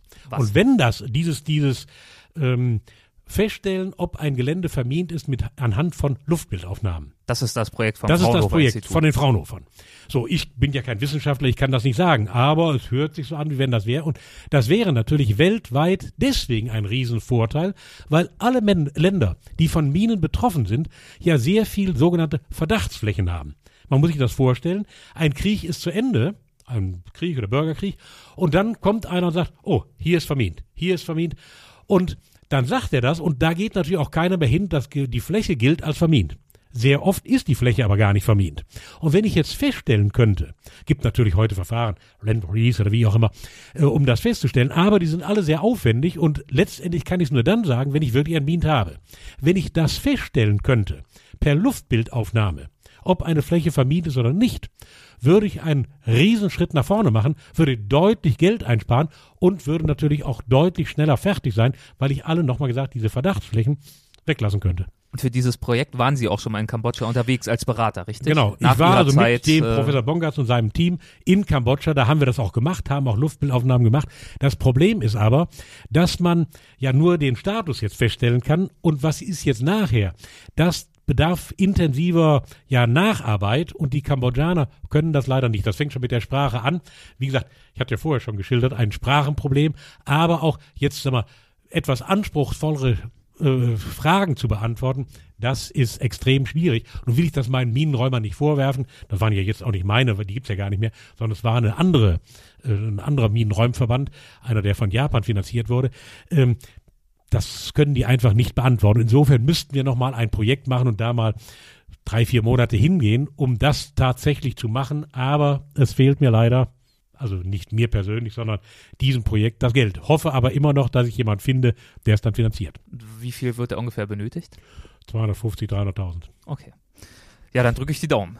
Dann, ähm, Herr Willers, dann vielen Dank für Ihre Zeit. Es war sehr interessant mit Ihnen und ähm, ich wünsche Ihnen bei diesem neuen Projekt insbesondere viel Erfolg. Ja, ganz herzlichen Dank. Das war mein Gespräch mit Bundeswehroffizier Peter Willers über seine Zeit in Kambodscha und das Minenräumen. Für mich war es schön zu hören, dass er nach allem, was er in seinem Leben geleistet hat, immer noch voller Pläne und immer noch ständig auf Achse ist. Was denkst du über das Gespräch und über Peter Willers Arbeit? Ich freue mich immer von Zuhörern zu hören, ob per Mail, über Facebook oder über die Kommentarfunktion auf www.weltwach.de melde dich bei mir und lass mich deine Gedanken oder dein Lob oder deine Kritik wissen.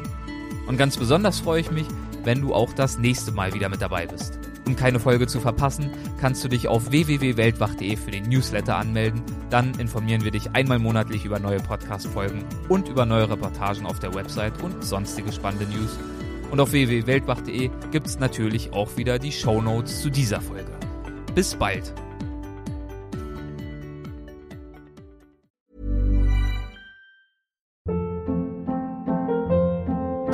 Hold up. What was that? Boring. No flavor. That was as bad as those leftovers you ate all week. Kiki Palmer here, and it's time to say hello to something fresh and guilt-free. Hello Fresh. Jazz up dinner with pecan-crusted chicken or garlic butter shrimp scampi. Now that's music to my mouth. Hello Fresh. Let's get this dinner party started. Discover all the delicious possibilities at hellofresh.com.